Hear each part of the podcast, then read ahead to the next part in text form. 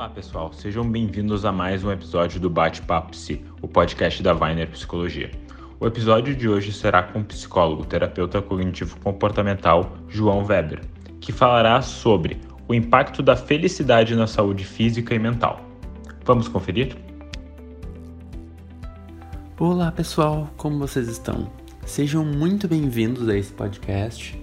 O meu nome é João Weber, eu sou psicólogo clínico do Grupo Weiner.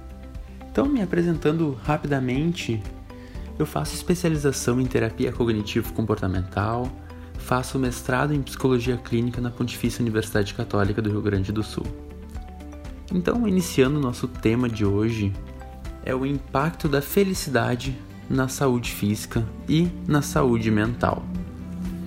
Historicamente, os pesquisadores e psicólogos sempre tiveram muito mais interessados em estudar a doença do que a saúde. Sempre focaram muito mais os seus estudos em melhores formas de buscar tratamentos para as diferentes doenças, para tratar o problema, e muito menos direcionando atenção para formas de prevenção, para conhecimento de aspectos positivos para descobrir o que, que tem de saudável no ser humano e como aflorar ainda mais esses aspectos. Um pesquisador norte-americano chamado Martin Seligman se incomodou com, essa, com esse processo. No final do século passado, ele, junto com outros colegas da Universidade da Pensilvânia, se juntaram e começaram a estudar esse lado mais positivo do ser humano eles começaram a estudar as virtudes humanas, as características positivas e as melhores formas de fazer tudo isso aflorar ainda mais. E eles começaram a estudar aspectos como bem-estar, satisfação com a vida, prazer, paz e também o tema de hoje, a felicidade.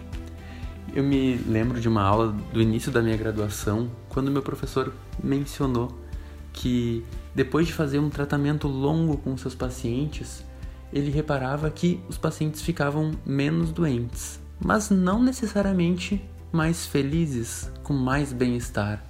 Obviamente, eles sentiam um alívio por sofrerem menos, mas esse alívio eventualmente acabava e eles ainda precisavam desenvolver a própria felicidade. Então vamos falar um pouquinho sobre como o Martin Seligman e a psicologia positiva enxergam a felicidade. Como é que eles definem? Eles trazem que a felicidade é uma soma de três fatores principais. Primeiro, a, a, presença de prazer, sentir prazer na vida, não se sentir mal e sentir prazer, se sentir bem. O segundo aspecto é possuir uma vida ativa e engajada, e o terceiro é a atribuição de significado para a nossa vida. Para tornar isso tudo um pouco mais claro, eu vou trazer um exemplo corriqueiro do, do nosso cotidiano, o trabalho, por exemplo. Boa parte da nossa população passa pelo menos 8 horas por dia trabalhando.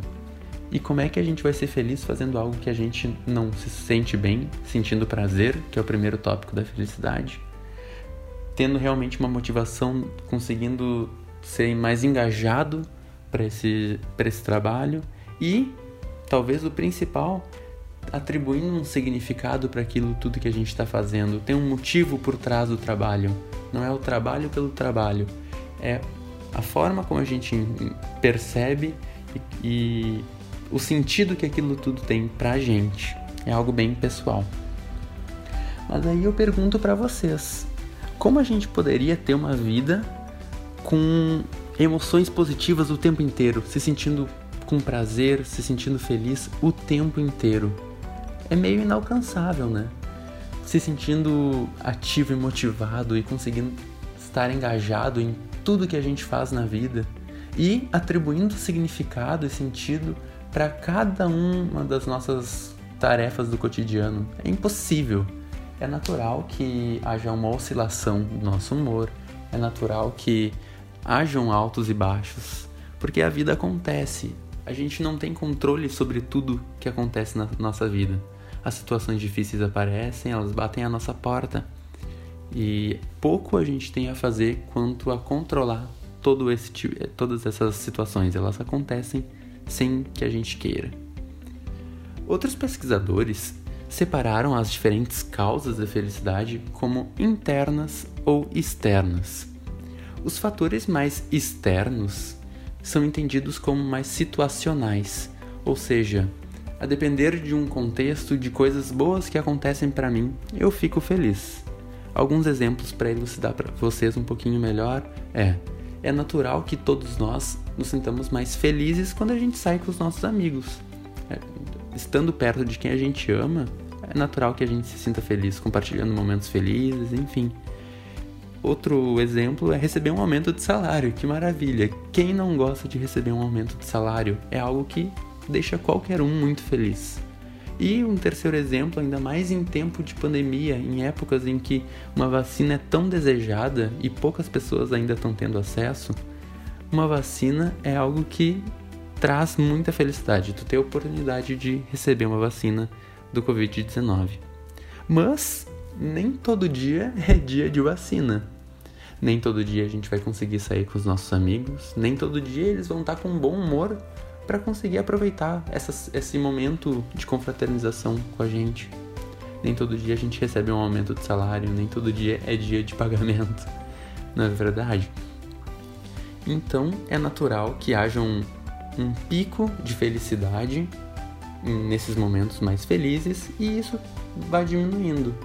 E daí nós procuramos outras situações que nos preencham nesse sentido. Então essas são a, são as causas mais externas que podem nos gerar felicidade. É graças aos fatores mais internos que nos causam felicidade que a gente não depende tanto, ou pelo menos não precisa depender tanto dos fatores externos, das pessoas e das situações ao nosso redor. Os fatores internos tendem a ser mais estáveis ao médio e a longo prazo, diferentemente dos externos que tinham um pico e aos poucos ia diminuindo. A felicidade, então, com, levando em consideração a, os fatores internos, a felicidade é enxergada como uma consequência de um modo de ver a vida. Uma visão mais leve, mais otimista. Naturalmente, a felicidade vem, é uma consequência, é um método que traz felicidade e não a felicidade como um objetivo final da vida ou da, da nossa prática cotidiana. Como eu mencionei anteriormente, ninguém consegue manter um otimismo sempre. Não seria nem saudável. Não se trata de ignorar as coisas ruins da vida e manter um otimismo sempre. Esse não é o objetivo.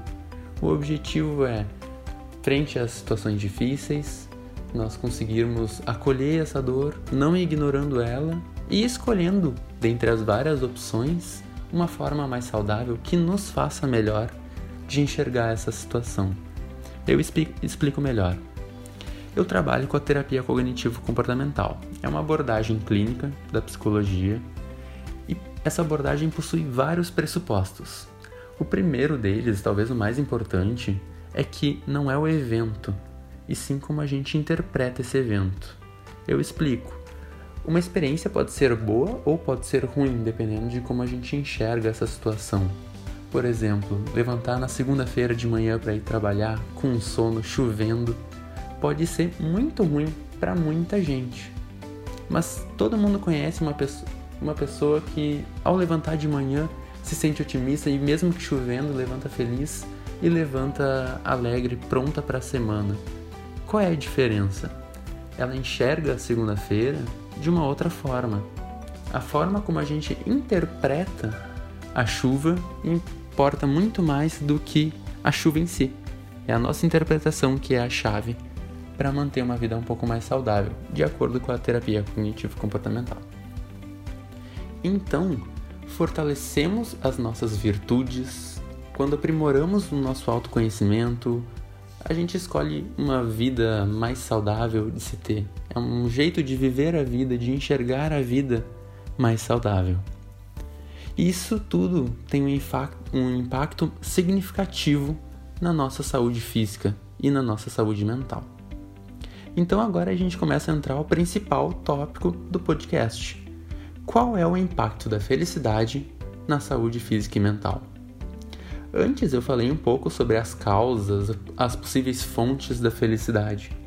Agora eu vou trazer um pouco de dados mais estatísticos da literatura científica que falam sobre esse tema. Os estudos apontam que existe uma maior probabilidade de adesão a comportamentos saudáveis quando a gente está mais feliz ou quando a gente está se sentindo com maior bem-estar. Por exemplo, a gente estando mais otimista, estando com maior bem-estar e mais felizes, a gente adere mais facilmente a uma alimentação saudável, a gente pratica mais exercícios físicos, a gente tem relações interpessoais mais saudáveis, relacionamentos amorosos mais saudáveis, inclusive, e tudo isso tem um impacto muito positivo, diminuindo a chance de a gente desenvolver doenças mentais, como depressão ou transtornos de ansiedade. Pessoas mais felizes, de acordo com a literatura, cuidam, tendem a cuidar mais da própria saúde física. Tem um estudo muito interessante, inclusive, que exibe que pessoas mais felizes e com maior bem-estar fazem mais exames laboratoriais para prevenir possíveis doenças físicas. Outro aspecto da, que é apontado na literatura como muito presente em pessoas felizes e com maior bem-estar é a adesão a comportamentos maléficos para a saúde ser menor. Então, pessoas que têm esse modo de ver a vida mais leve e estão entrando mais em contato com esse bem-estar e essa felicidade, tendem a ter comportamentos que façam menos mal para a própria saúde, como por exemplo, um uso menos abusivo de álcool ou de outras drogas. Então, tudo isso que eu falei tem a ver com comportamentos que a gente adota quando a gente está feliz. Outro tipo de impacto que a felicidade nos causa é mais orgânico, mais biológico. Baixos índices de bem-estar, eles tendem a causar uma desregulação hormonal, se esse bem-estar ele está prolongado, se essa falta de bem-estar, desculpe, está prolongada. Ao longo do tempo, nós nos sentindo mal sem entrar em contato com a emoção da felicidade, é natural que o nosso organismo comece a ter uma desregulação hormonal especificamente de cortisol, que é conhecido por ser o hormônio do estresse. Esse hormônio é geralmente liberado no nosso organismo em situações de luta ou fuga. Naturalmente, são situações mais estressoras mesmo. Então, quando a gente está mais ansioso e menos feliz e menos se sentindo bem com nós mesmos, a gente fica mais estressado, mais ansioso. E essa desregulação hormonal ela é mais prejudicial a longo prazo. No começo a gente não sente tanto, a longo prazo os prejuízos começam a aparecer. Especificamente, os estudos apontam na nossa imunidade, na pressão sanguínea e em todo o sistema cardiovascular e metabólico. Tem um estudo, inclusive, que aponta que há uma menor mortalidade uh, pelo câncer em pessoas que têm traços de personalidade, que são mais felizes e ligados a essas características, essa visão mais otimista e de bem-estar. Tem outro estudo que aponta uma menor mortalidade entre populações que cultivam em sua cultura uma prática mais otimista, uma visão mais otimista de ver a vida. Com tudo isso, a gente pode concluir que ser otimista, ter uma visão mais feliz da vida, nos faz, por óbvio, sermos pessoas mais felizes. E, sendo pessoas mais felizes, nós somos mais saudáveis física e psicologicamente. Então, pessoal, espero que vocês tenham gostado da conversa de hoje. Fiquem atentos para as próximas postagens do nosso canal. Até a próxima, abração!